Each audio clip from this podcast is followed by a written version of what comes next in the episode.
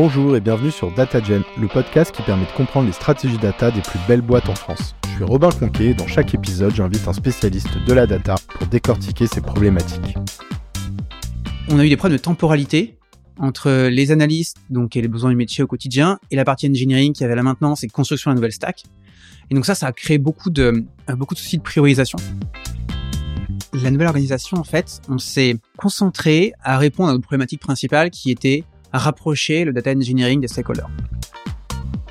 On a une équipe qui est en charge de la partie marketing, mais aussi de toutes euh, les questions liées au site client. Une partie liée à nos revendeurs, mais aussi à la logistique. Et une dernière équipe qui est liée à la finance et à la partie euh, support client. Et donc ces équipes engineering, donc data engineering et aussi analytics engineering, sont autonomes sur leur scope. Ce podcast est rendu possible par DataBird, le bootcamp spécialisé sur la data. Je connais bien l'équipe, ils sont passionnés par la formation et la data. Si vous cherchez à vous former ou à former vos collaborateurs, vous serez entre de bonnes mains. Pour en savoir plus, n'hésitez pas à écouter l'épisode 29. Les fondateurs nous parlent des dernières news de DataBird et le premier alumni nous fait un retour d'expérience. Je vous mets également le lien vers leur site internet en description de l'épisode. Aujourd'hui, je reçois Pierre qui est Head of Data chez Back Market, la plateforme qui propose des produits reconditionnés comme des des smartphones, euh, des ordinateurs, euh, etc. Il va nous parler de son plus gros challenge des dernières années, à savoir la réorganisation du département data engineering par domaine métier. Hello Pierre, ça va? Ben ouais, en forme. Super content d'être là avec toi. Bah ravi de te recevoir. Est-ce que tu peux nous en dire un peu plus sur Back Market pour commencer, s'il te plaît? Donc déjà, tu l'as bien introduit. Euh, on fait du reconditionné. Le principe, c'est de se dire que au jour le jour, il y a des tonnes de produits informatiques. Donc, tu as pas mentionné téléphone, euh, PC, mais tu peux aussi avoir aspirateur ou euh, machine à laver, qui sont en fait mis au rebut, alors qu'à modulo une, modification, une réparation légère, on pourrait les remettre à neuf. Et donc, c'est tout le principe. Nous, on a une place de marché où tu as des professionnels qui vont récupérer ces produits, les remettre à neuf, donc les reconditionner, et les revendre à toi, moi, à des particuliers.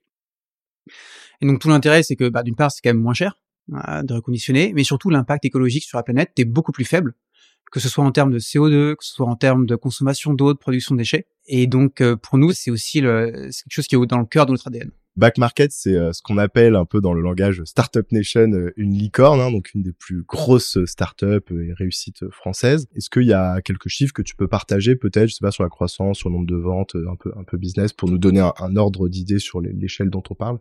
Effectivement, donc euh, ça fait un peu moins de 10 ans qu'on existe. On s'est lancé dans plein de pays, on en a 16 actuellement.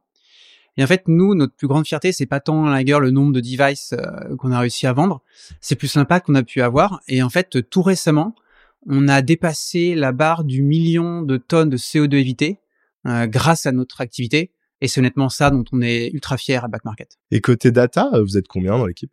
Alors début d'année, on était une quarantaine tu pouvais avoir environ 20 analystes. On avait en 10 et 15 data engineers, on a 4 analytics engineers et environ 6 data scientists et machine learning engineers. Avec aussi, euh, on a 5 produits, donc product managers, euh, qui nous accompagnent.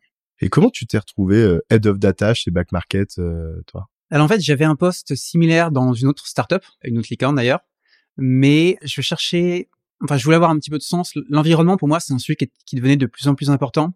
Et j'étais en train de me poser la question de ce que je pouvais faire modestement. Je vais pas changer le monde euh, clairement euh, moi tout seul, mais je voulais juste me dire que je faisais quelque chose. Et euh, j'étais en train de voir comment passer du temps un peu le soir et week-end pour pour travailler sur ça.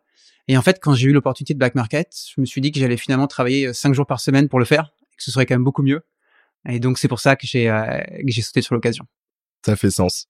Alors aujourd'hui, on va parler euh, du plus gros challenge que tu as rencontré euh, sur euh, ces dernières années, hein, que j'ai introduit un petit peu au départ. Donc, à savoir la réorganisation du département data engineering par domaine métier. pour commencer, est-ce que tu peux nous préciser un peu de quel profil on parle ici quand on au sein du département data engineering? Parce que bon d'une boîte à l'autre parfois ça peut ça peut différer un peu et peut-être nous préciser le contexte autour de ce challenge. Je commence d'abord par le contexte. Euh, donc, on va dire, euh, quand je suis arrivé il y a à peu près une année et demie, euh, les équipes d'analyse, donc les analystes, étaient spécialisées par pôle métier, donc une analyse pour la finance, pour le marketing, etc., avec une équipe un peu centrale. Et de l'autre côté, tu avais les data engineers, donc qui étaient eux en charge de tout ce qui est transfert de données, mais aussi retravail de la donnée entre le moment où c'est produit par soit nous notre service avec notre back-end, mais aussi les données qui viennent de l'extérieur et les amener, les mettre à disposition pour les analystes et en fait pour le reste de la boîte, pour ceux qui veulent utiliser la, donnée. Voilà, donc ça c'est le contexte. Euh, mais ce qu'il faut voir, c'est qu'en fait, il y a eu des incompréhensions entre les data engineers et les analystes. Et pour comprendre pourquoi, il faut revenir un peu à la source. La source, c'est que le data engineering est reparti de zéro à Back Market il y a environ quatre ans. Auparavant, on avait euh, des cabinets externes qui en fait géraient une partie euh, data engineering, mais on a voulu internaliser. Donc on a recruté des gens petit à petit, hein. d'abord une puis deux avant d'arriver au nombre où on est aujourd'hui. Mais là, on se trouve dans une, dans une situation où l'équipe en question, qui était toute petite, devait gérer à la fois un existant, et comme on savait ensuite que l'existant n'allait pas être suffisant pour euh, répondre aux problématiques de croissance qu'avait Back Market, la table à boîte était déjà assez grosse, il fallait en plus construire la nouvelle stack, celle qui allait pouvoir gérer le futur. Et en même temps, parce que la boîte était quand même déjà grosse et mature, il fallait gérer le quotidien, les, les demandes du métier pour euh, qui permettaient d'atteindre nos chiffres et de permettre à la boîte d'avoir euh, les beaux chiffres qu'elle a maintenant. Et donc en fait, on a eu des problèmes de temporalité entre les analystes, donc et les besoins du métier au quotidien, et la partie engineering qui avait la maintenance et construction de la nouvelle stack. Et donc ça, ça a créé bah, beaucoup de soucis de priorisation. Et donc l'engineering s'est plus rapproché de la partie tech, concentré on va dire sur la partie tech, mais donc a perdu la vision de l'impact qu'elle pouvait avoir sur la sur le back market. Et de l'autre côté, les analystes, eux, ont pu sentir un manque de support technique pour la problématique au quotidien. Est-ce que peut-être il y a une illustration euh, justement euh, d'un moment de friction que vous avez vécu que tu pourrais raconter euh, aujourd'hui? Ouais, effectivement, je peux je peux en trouver un. les analystes avaient besoin de faire des pipelines aussi de leur côté, mais aussi parfois faire du low code. Et donc, ils sont partis vers une solution qui était de passer par un software externe qui leur permettait de faire ça. Et euh, comme justement on n'avait pas forcément les bonnes interactions avec les data engineers, ils sont partis de leur côté sans parfois les bonnes pratiques euh, de, de l'engineering, ce qui leur a permis d'avancer. Hein. Donc en soi c'est très bien. Euh, et donc on avait un SaaS externe qu'on a fait qu'on faisait tourner sur une machine en dur dans nos locaux. Et alors ça, on, donc c'est ça a été super efficace. Hein, les, ça a été vraiment clé dans la dans tout ce que pouvait apporter l'analyse à back market, mais c'est moins résilient que d'avoir une machine dans le cloud. Et en fait, on l'a payé durant Black Friday.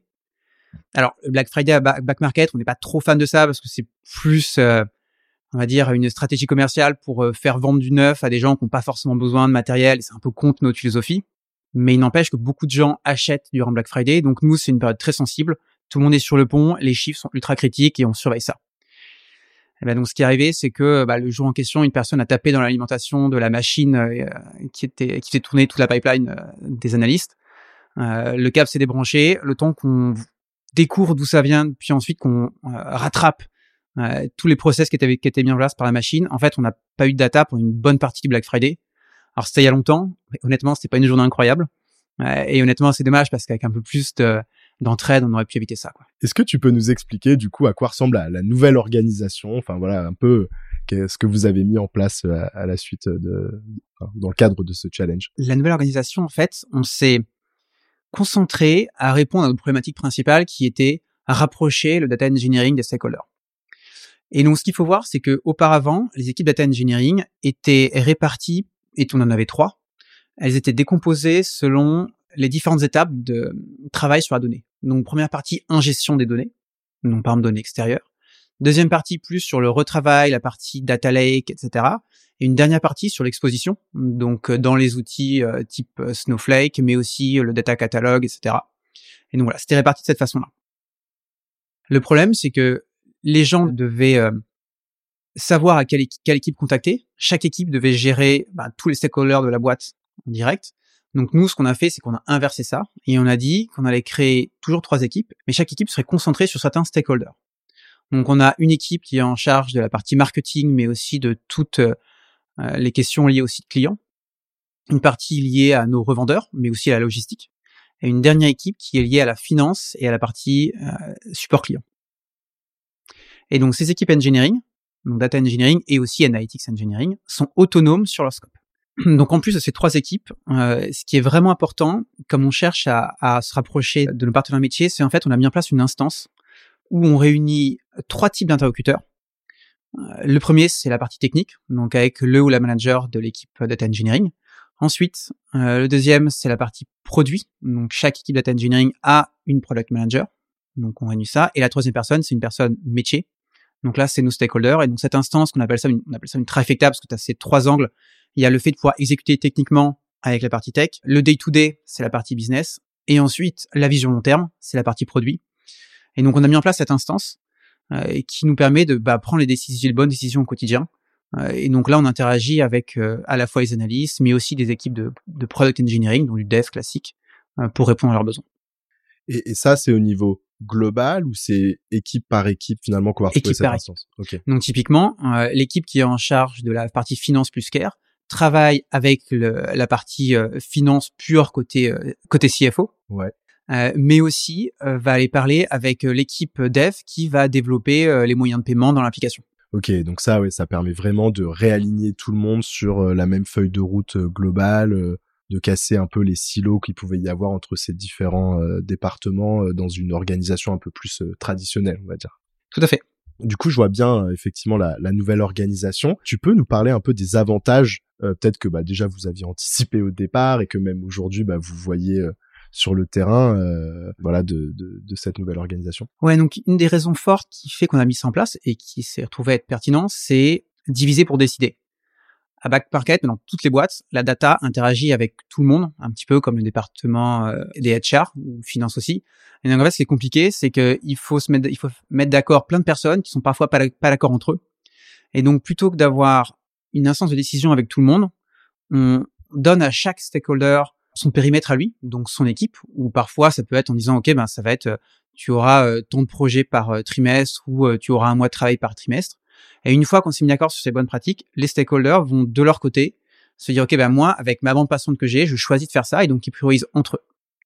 Et ça, ça permet en fait de dédramatiser les priorisations, s'assurer que chacun fasse ce qui soit le plus important pour lui, et s'assurer qu'il priorise aussi, même pour les personnes qui sont euh, peut-être pas les équipes les plus euh, enfin qui n'ont pas forcément les projets les plus importants, mais ça permet d'avancer aussi sur ces projets parfois secondaires d'autres équipes qui ont moins de priorité actuellement. À l'inverse de l'organisation historique où effectivement on retrouvait l'équipe data engineering, comme tu le disais, plutôt organisée par euh, phase de, de transformation de données, si je dis au sens large, où là, ça impliquait en fait un pilotage plus global de l'intégralité de l'équipe et donc euh, c'était plus lourd, enfin c'était plus lent. Et ben, chaque équipe devait parler avec tous les stakeholders, donc toute la boîte, pour savoir quelles seraient ses prio Mais donc ça veut dire que d'une part les stakeholders devaient dire ah mais moi j'ai pour telle fonctionnalité j'ai besoin d'aller parler à l'équipe numéro 1, à l'équipe numéro 2 et s'assurer qu'ils bossent bien ensemble parce que s'il ne le fait pas l'autre ça sert à rien. Euh, et en même temps donc dans chaque équipe tu te retrouves à avoir trop de personnes euh, pas, forcément d'accord entre eux sur euh, quelle est la priorité et ça commençait vraiment à être à être très compliqué. Ah oui, clairement. Si on prend en fait l'exemple peut-être par exemple de, des profils euh, côté data engineering qui s'occupaient de la transformation à l'intérieur du warehouse, euh, historiquement, bah, eux, ils étaient tous ensemble et il fallait qu'ils aient sur une feuille de route trimestre par trimestre l'intégralité des besoins de toutes les équipes business. Donc en fait, ça demandait un, un effort de priorisation et une complexité de priorisation très forte. Et donc presque ils pouvaient euh, finalement au bout d'un moment s'apparenter à de la politique parce qu'il fallait euh, voilà aller discuter avec tout le monde. Alors que maintenant en fait ils sont divisés en sous-équipes business et, ils interagissent avec une seule équipe business. Donc on voit tout de suite le fait de simplifier, euh, enfin la simplification au niveau de cette priorisation. C'est ça, et ils font vraiment tout, c'est-à-dire qu'ils font pas que pour le coup le reprocessing, ils vont aussi faire l'ingestion ou la mise à disposition. Et donc là, on tombe sur le deuxième avantage de cette euh, de cette organisation, qui est l'autonomie. Le but, c'était de faire en sorte que les équipes puissent être autonomes.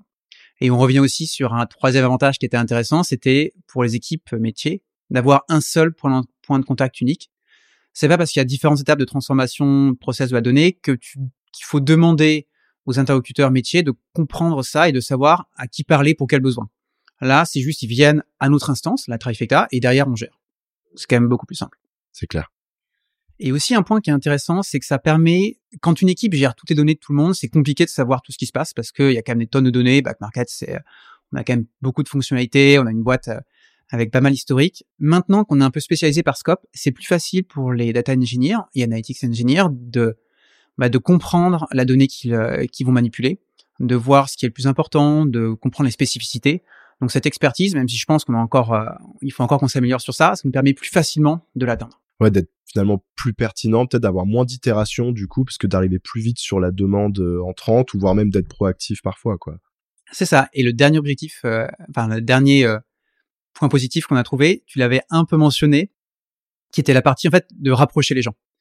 Donc avec cette instance de Trifecta où on va parler avec euh, à la fois la partie produit, tech et métier, en fait, on s'est rendu compte que parfois, il y a des, il y a des conversations qui ont été euh, abordées entre les analystes, mais aussi les développeurs, qui n'étaient pas du tout liés à la data ou à la partie engineering, on va dire, mais qui leur ont, ils n'avaient pas forcément d'endroit pour euh, pour échanger sur ça. Donc là, ils ont pu le faire dans ces instances et ça a pu les aider, les débloquer au quotidien. Donc même si c'était pas prévu, c'était quand même une super valeur ajoutée.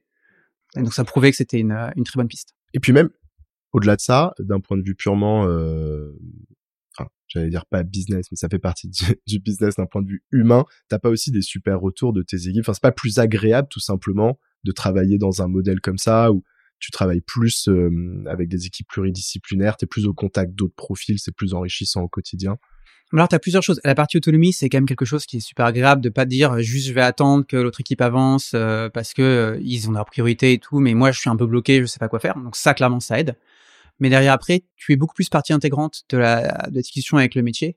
Donc en fait, tu es beaucoup plus embarqué sur la fonctionnalité, ce que tu vas apporter, enfin ce que vous allez apporter vous et le métier en même temps là à back market.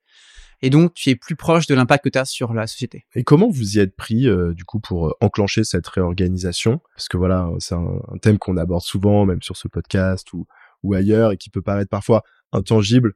Euh, pour des gens qui l'ont pas encore vécu ou qui n'ont pas encore justement mis en place ce, type euh, d'exercice. Voilà un peu comment ça se passe entre le moment où tu vas avant la réorganisation, puis pendant un peu le moment où tu fais le top départ, etc. etc. Alors le premier point, c'est déjà de voir la situation. On savait qu'il y avait des problèmes, donc on a fait un état des lieux, on allait poser les questions à droite et à gauche pour comprendre la situation. Et ça, ce qui est important, c'est de comprendre donc les bloqueurs et de déjà euh, faire un premier sondage. Nous, on l'a fait assez tôt. Euh, des choses qui n'allaient pas, mais aussi des choses qui allaient, le but étant, après la réorganisation, pouvoir suivre l'évolution de ce sondage et voir si vraiment s'est amélioré. Donc voilà, tu comprends un peu la situation, tu fais un état des lieux, tu mesures. Ensuite, c'est là où tu commences à essayer de réfléchir à des pistes. Donc là, on s'est réunis entre les PM et les managers. Euh, donc on réfléchit à différentes organisations, on construit notre conviction, on l'a, on l'a fait valider par le top management pour s'assurer que tout le monde soit aligné. Et après, tu as toute une partie où tu vas aussi l'expliquer aux équipes, une fois que, sur laquelle, une fois que tu t'es mis d'accord, de façon à leur faire comprendre euh, bah, pourquoi est-ce qu'on en arrive là, pourquoi qu'est-ce que ça va apporter en plus? Mais là, c'est encore un peu théorique. Euh, il y a une partie appliquée qui est euh, tout de suite un peu plus compliquée. Et là, il y a une partie euh, qui est vraiment importante, c'est donc gérer, donc s'occuper des gens. donc c'est bien beau d'avoir des équipes qui sur papier ont l'air ont l'air bien, mais qui tu mets dans chaque équipe? Comment tu t'assures d'avoir un bon mix de compétences, d'ancienneté? Comment tu t'assures d'avoir des gens qui vont bien s'entendre, qui vont apprécier aussi leur manager? Parce que parfois, les managers n'ont pas forcément tous les mêmes forces et les mêmes euh, axes d'amélioration. Et les gens n'ont pas forcément les mêmes, euh, les mêmes appétences entre euh, la finance ou la, partie vendeur ou la partie cliente. Donc, comment tu t'arranges pour mettre tout le monde dans les bons endroits? Et ça, dans une équipe, surtout quand tu as pas mal de personnes, tu fais pas tout le temps que des heureux. Il y a des gens qui sont moins contents de leur position après qu'avant, donc il faut aussi les gérer et leur expliquer que rien n'est fixé, mais qu'il faut partir avec cette façon de faire. Et une fois que tu es là, euh, ben, tu mets en place tous les rituels. Donc que ce soit avec l'instance, donc la trifecta qu'on appelait, mais aussi avec l'équipe. Donc tu adaptes avec les rituels qu'on avait auparavant, parce que c'est plus forcément les mêmes. Euh, maintenant, il faut commencer à travailler euh, différemment avec les autres équipes, parce qu'on est, on n'a plus forcément besoin d'eux vu qu'on est autonome, mais bon, on travaille sur la même stack, donc concrètement, on peut aussi se marcher un peu sur les pieds. Et ensuite, tu itères. de toute façon, l'important, c'est de commencer, euh, et après, tu vois ce qui marche, ce qui marche pas. D'où l'intérêt de refaire des sondages à chaque trimestre pour voir euh, ce qu'en pense l'équipe, et mais aussi les stakeholders. Donc, euh, tu itères sur, bah, sur, tout que ce soit les petits détails, mais aussi les, les grands principes. Oui, et ça peut être itéré sur ce qui marche d'un point de vue humain ou ce qui marche peut-être moins bien en termes de modèle, adapter telle ou telle instance, etc., etc. Enfin, ça peut être sur tous les c'est très vague. Tous les critères après que tu vas adapter euh, pour euh, pour tendre vers l'organisation qui qui va marcher sur le terrain quoi. C'est ça. Et donc, est-ce que malgré tout, en mettant en place cette organisation, et puis bah, peut-être justement, ça fait partie aussi des itérations que vous avez déjà eues, ou que vous êtes encore en train d'avoir, vous rencontrez euh, des difficultés particulières. est-ce que tu as des recommandations à partager, par exemple, à, à d'autres leaders data qui qui voilà qui mettent en place euh, une organisation un peu similaire donc euh, notamment data engineering sur un modèle plus euh, par domaine voilà si tu penses que ça peut aussi voilà, si les bonnes pratiques peuvent se répliquer et puis même si c'est très spécifique à back market c'est vachement intéressant que tu nous les partages alors je pense que ça restera assez euh, enfin ça ne, ce ne sera pas spécifique à back market pour la majorité premier point et là je vais Peut-être je peux repointer vers un des podcasts quand tu avais Emmanuel de Belblacar. Il est très mature sur ça et c'est euh, franchement la vision qu'il a est super intéressante. Une réorg, ça résout pas tous les problèmes du monde, ça résout un problème spécifique et il faut pas que tu le fasses euh, et il faut pas que tu fasses en sorte d'essayer de faire résoudre tout. Donc en fait, quand on a fait cette réorg, on a choisi le problème qu'on voulait régler et on a choisi les problèmes qu'on voulait qu'on acceptait d'avoir ou qu'on acceptait de créer. Et typiquement, un des problèmes qu'on a, c'est tout le monde touche à la stack, donc c'est très bien, ça fait l'autonomie. Mais par contre, la question c'est si tout le monde touche à ça, qui est en charge de la maintenance? De chacun des composants techniques qu'on a, qui est en charge de l'évolution, qui est en charge de la vision que va avoir chacun que doit avoir chacun de ces composants. Et bien dans ce cas, c'est diffus. Donc alors on a mis en place des, euh, une pratique pour essayer de résoudre ça. Je pense qu'en tout cas, on n'est pas au niveau auquel on devrait être. On devrait s'améliorer encore, on encore s'améliorer et on travaille encore avec nos équipes sur ça. Mais c'était, c'est un des points sur lesquels on savait qu'on allait être plus faible après la réorg qu'avant. Et effectivement, euh, on a, on n'a pas été aussi efficace que, que ce qu'on aurait pu être. Ok. Et donc c'est un truc un peu sensible aussi euh, pour les équipes parce que euh, tu t'assurer de pas créer trop de dettes et de, t'assurer de la gérer. Et parce que tu, ce que tu veux dire, c'est que c'est voilà, c'est tout simplement tu t'es obligé de choisir un, avantage et, prendre les inconvénients qui vont avec avec le modèle. Est-ce que c'est que du coup ça rajoute de la charge ou est-ce que c'est juste très difficile de, du coup d'avoir un modèle clair? Parce que bah forcément il faut faire des des trade-offs et, dire bon bah ok maintenant c'est telle équipe qui s'occupe de ça même s'il n'y a pas forcément de, de, de rationnel euh, extrêmement précis mais il faut bien faire des choix. C'est un petit peu ce qu'on a fait mais auparavant tu avais une équipe en charge par exemple de l'ingestion. Voilà. Et donc forcément c'est elle qui construisait la vision c'est elle qui, qui euh, se mettait d'accord sur comment est-ce qu'ils allaient arriver à la vision qu'ils étaient qu'ils avaient construite. Là maintenant toutes les toutes les équipes font l'ingestion. Donc, si jamais euh, tout d'un coup il y a un gros incident de production, qui va voir Auparavant, c'est une équipe très ciblée. Là maintenant, euh, est-ce que c'est les trois? Est-ce que c'est euh, une des équipes qui gère ça Donc la question, c'est ensuite avant, l'équipe savait qu'il fallait qu'elle construise sa vision. Là maintenant, est-ce que c'est une des trois équipes au hasard qui va construire la vision de l'ingestion ou est-ce qu'on l'assigne quand même comme tu proposes à une, comme tu mentionnes, ce qui en fait ce qu'on a fait. Hein, on l'assigne à une équipe, celle qui fait le plus de sens en disant ok c'est elle qui est en charge quand même de cette vision high level. Par contre, tout le monde touche à tout.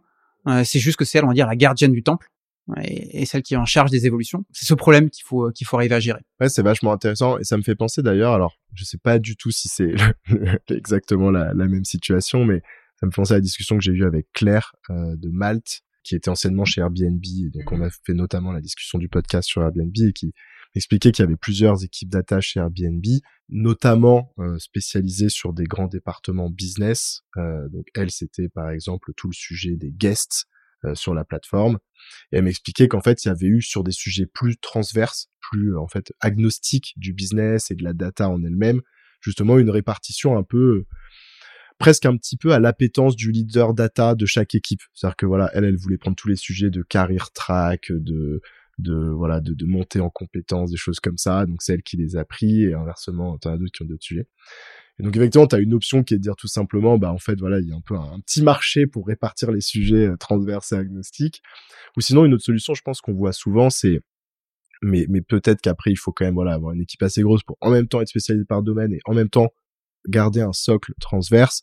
C'est l'équipe souvent qu'on va appeler plateforme, mmh. j'ai l'impression, est-ce que c'est quelque chose que vous avez considéré ou? Donc tout à fait, c'était clairement dans les réflexions qu'on avait initialement. On s'est posé la question de est-ce qu'on voulait créer cette équipe plateforme, mais dans ce cas-là, vu le nombre de personnes qu'on avait, ça voulait dire qu'on réduisait le nombre d'équipes stakeholders. Donc derrière, tout l'intérêt qui était de diviser les stakeholders, bah, on le perdait un petit peu. Et comme on voulait aussi euh, rapprocher un petit peu tout le monde des stakeholders, créer l'équipe plateforme, ceux qui sont l'équipe plateforme, tu les laisses un peu au loin des stakeholders. Donc pour l'instant, ça a été les choix qui a été pris. Est-ce qu'on restera comme ça indéfiniment? Peut-être pas. Et l'équipe plateforme sera probablement euh, en discussion un jour. Mais euh, en tout cas, pour l'instant, on n'en a pas. Donc c'était justement un choix assez fort euh, à l'époque. Et sinon, je ne sais pas s'il y avait d'autres éléments, euh, d'autres bonnes pratiques que tu voulais euh, faire passer à la communauté data qui est dans une dans un challenge similaire. Alors je ne sais pas si c'est bonnes pratiques. Par contre, il y a des choses qui sont assez importantes, qui nous ont beaucoup aidé nous. c'est d'avoir justement des d'abord des product managers. c'est vraiment compliqué de naviguer avec tous les stakeholders, leurs besoins contradictoires. Le fait d'avoir des personnes dédiées, expérimentées sur ça, nous, ça nous apporte beaucoup. Moi, c'est un truc auquel, je crois personnellement dans l'équipe data. Je considère que les PM, c'est vraiment, ça apporte énormément. Euh, si jamais t'en as pas, il faut derrière que tes managers puissent le faire. Donc, c'est plus diffus, c'est moins spécialisé. Euh, donc, ça nous a apporté beaucoup. Et donc, ce, cette entente et avoir une équipe PM, IM, enfin manager et PM qui sont euh, qui est là et soudée, c'est euh, c'est quand même très important pour mettre en place cette cette organisation. Là, à l'heure actuelle, il nous manque un manager et clairement, ça se fait ressentir. Donc vraiment, le, si jamais t'as pas toutes les personnes derrière qui vont gérer le quotidien, c'est il faut peut-être les, les, avoir avant de se lancer dans, une démarche comme ça qui va nécessiter beaucoup de changements, beaucoup de gestion du changement. Donc c'est bien d'avoir les personnes dédiées pour ça. Et aussi un dernier point que j'aimerais dire, un dernier conseil. Quand on travaille avec des stakeholders, une des choses qui est vraiment extrêmement importante pour moi, c'est la confiance. Et la confiance, euh, en tout cas, je, vois trois axes vraiment importants qui sont la clarté, l'efficacité et l'entraide. Euh, sur la partie clarté, c'est pour moi clé que chaque personne dans cette euh, instance puisse expliquer aux autres ses problématiques. Donc le métier, ça va être ses problématiques peut-être d'urgence, euh, de besoin d'avancer vite. Côté texte, ça va être pouvoir expliquer pourquoi c'est super important de faire cette partie technique qui a pas l'air d'apporter maintenant quelque chose, mais qui en apportera à terme. Euh, donc de bien communiquer sur, cette roadmap et sur pourquoi est-ce qu'on fait les choses. Si tu veux que les gens se comprennent, c'est vraiment important. L'efficacité. Euh, ce que je veux dire derrière, c'est euh, être capable de se comiter et de délivrer à temps. Et ici, parce que parfois, bon, la vie c'est plus compliqué que ça. Donc quand tu n'y arrives pas, il faut euh, prévenir en avance et derrière avoir un plan pour euh, rassurer les personnes. Donc ça c'est important. Et le dernier point c'est l'entraide, c'est-à-dire qu'il faut quand même que chaque chaque personne, que ce soit la partie tech mais la partie métier, puisse parfois accepter de refuser ou d'accepter quelque chose qui l'avantage moins parce que c'est quand même mieux pour le groupe. Donc il faut dire tiens euh, ok je suis pas je suis pas ce sujet tech qui me paraissait vraiment important parce que tu as un besoin ultra urgent donc on le fait maintenant. Par contre plus tard on fera le mien cette entraide, c'est ce qui fait qu'à la fin, tu bosses bien aussi avec tout le monde et tu arrives à craquer les, plus, les problèmes les plus durs. Et ça, c'est quelque chose, je trouve que d'un point de vue un peu culture de boîte, quand toi, tu l'as rationalisé, tu peux réussir à le mettre en place. Parce que si toi, parfois, tu fais le premier pas et t'acceptes une première fois, justement, bah, de, voilà, de prendre un peu sur toi, sur ta feuille de route, et ben, t'arrives à mettre en place ce truc et à, désamorcer la situation où tout le monde reste sur ses appuis en permanence et où en fait il se passe rien. Quoi. 100% d'accord. Il faut montrer de l'exemplarité et la personne qui commence, bah, c'est la personne qui euh, qui fait le pas en premier, qui fait l'effort en premier, mais il faut le faire quoi. Alors on a abordé plusieurs fois euh, la stack euh, de Back Market. Alors je suis sûr que il y en a plein dans l'audience qui qui aimeraient bien en savoir plus. Est-ce que peut-être tu peux nous dire quelle techno vous utilisez chez Back Market? Un peu comme je le fais habituellement, donc la high level design, on va dire en, 30 secondes, une minute. Pour tout ce qui est vise, vise pardon, on a Tableau. Actuellement, on utilise principalement Snowflake pour tout ce qui est requêtage. Euh, après, si tu te rapproches plus du data engineering, on utilise euh, la techno Delta Lake, donc avec euh, Databricks. On a aussi un peu l'événementiel, donc on a du Kafka et qu'on orchestre avec Ivan.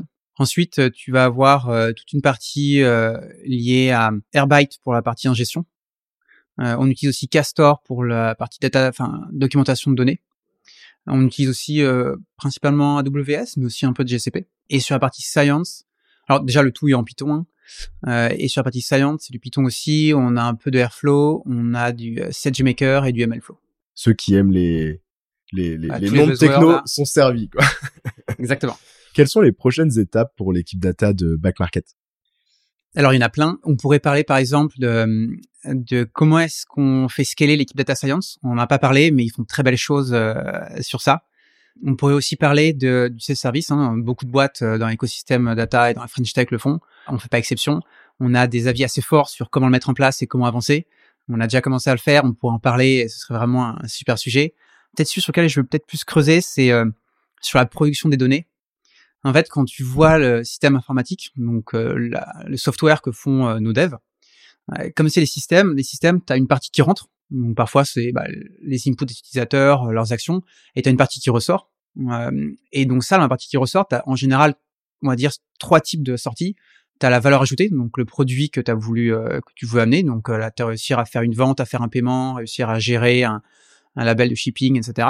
T'as une partie sous-produit, c'est les choses que tu vas générer, pas vraiment utiliser, mais que tu peux quand même parfois, parfois utiliser. Il y a une partie qui est déchet. Pas du tout négatif, hein, il y a aucune connotation. C'est juste, c'est la chose que tu vas produire, mais tu l'utilises pas. Évidemment, tu vas chercher à t'en débarrasser. Et en fait, ce qu'on peut voir dans toute la philosophie, c'est que la data commence parfois quasiment dans la catégorie euh, déchets, donc sans penser à mal, hein, mais dans la catégorie, dans la catégorie qui n'est pas utilisée directement par euh, par les, gens qui produisent ce logiciel. Et toute la philosophie, nous, c'est réussir à la faire passer au fur et à mesure dans la partie sous-produit, puis dans la partie produit, et en faire un vrai produit à part entière. Et juste concrètement, tout le principe, c'est ce que tu peux voir souvent, c'est c'est soit que la donnée que tu as besoin euh, derrière pour les analystes n'est pas forcément là, ou tout qu'elle est dans un format qui est pas forcément utilisable facilement, ou que parfois, ben euh, tiens, il y a une il y a une partie qui a été euh, changée dans la base de données et tout d'un coup le format a changé, mais t'es pas au courant, ou euh, derrière des devs qui vont dire ben tiens en fait euh, la base elle est trop lourde maintenant donc on va supprimer les transactions qui ont plus de deux mois parce que finalement ça sert à rien. Et tu vois c'est cette partie où en fait la data est un sous-produit qui est assez peu utilisé mais pas forcément valorisé enfin qui est valorisé après par tout ce qui est engineering analyse mais décorrélé de ce qui est fait par les devs. Et nous toute notre philosophie c'est faire en sorte que les devs fassent de la data un produit à part entière qu'ils vont pouvoir maintenir. Donc ça veut dire que qu'ils mettent pas juste ils stockent pas juste ce qui est utile pour eux et derrière les gens se débrouillent. C'est ils vont produire et envoyer consciemment la donnée qui pense être la bonne pour le pour le reste de la boîte.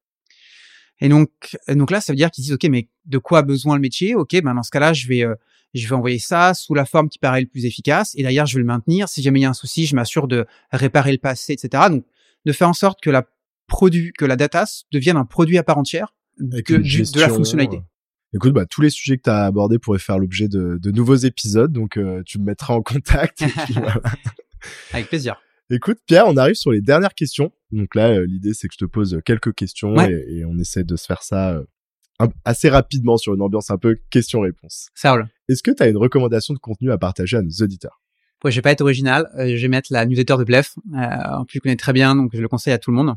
Peut-être un petit point pour ajouter en plus. Les technologies, souvent, c'est des solutions. moi, ce que je trouve ce qui est super important, c'est les problèmes. Et de ce point de vue-là, la source des problèmes, c'est aller parler aux gens de vos équipes. Euh, pas juste aux euh, managers euh, ou aux top dirigeants, mais parfois même aux gens du quotidien qui vous montrent ce qui se passe. C'est une source de, d'opportunités qui, moi, je trouve m'apporte beaucoup quand je le fais. Qu'est-ce que tu aimes dans la data? Moi, je suis très curieux et je trouve que le but de la data, c'est comprendre le monde avec un petit peu de, façon un peu scientifique. Genre ça, ça me parle, mais à fond. Qu'est-ce qui t'a fait le plus progresser? C'est voir des gens inspirants. Donc des gens très forts dans leur domaine, et d'ailleurs, c'est ce que je conseille à tout le monde hein, quand vous choisissez une, euh, une entreprise ou, une équipe dans laquelle aller. Euh, choisissez soit parce qu'il y a un manager ou une manager, bien sûr, un, ou une experte, peu importe, mais une personne vous savez que vous allez apprendre à son contact. C'est ce qui moi m'a beaucoup m'a toujours aidé. Et enfin, quel est le meilleur conseil qu'on t'ait donné? Euh, c'est toujours un peu compliqué d'avoir à chaque fois le meilleur, mais je vais te dire, celui que m'a passé ma mère quand j'étais tout jeune, euh, c'était il y a que ceux qui ne font rien qui ne cassent rien. Et donc en fait, ça le but c'est de te dire ok ben c'est normal de faire les erreurs, ça arrive. Il faut juste avancer quand même parce que rester euh, statique c'est pas la bonne réponse. Euh, juste petite nuance quand même quand tu manages, quand tu fais des erreurs, c'est des erreurs sur l'humain, donc c'est quand même jamais agréable. Tu peux décevoir des gens, donc c'est faut toujours faire attention. Euh, je dis pas qu'il faut casser en disant on s'en fout, euh, mais en tout cas il faut pas avoir peur de, de faire les changements et parfois de faire des erreurs. Il faut savoir les gérer derrière. Ouais écoute, je te propose qu'on termine là-dessus. Merci beaucoup Pierre, je passé un super moment. Merci à toi Robin, c'était génial. Et puis je te dis à bientôt. Ouais. Merci d'avoir écouté cet épisode. Si vous souhaitez soutenir le podcast, vous pouvez m'ajouter sur LinkedIn, puis liker et commenter les posts que je fais chaque semaine pour présenter les épisodes. C'est ce qui m'aide le plus à faire connaître DataGen. Merci et à bientôt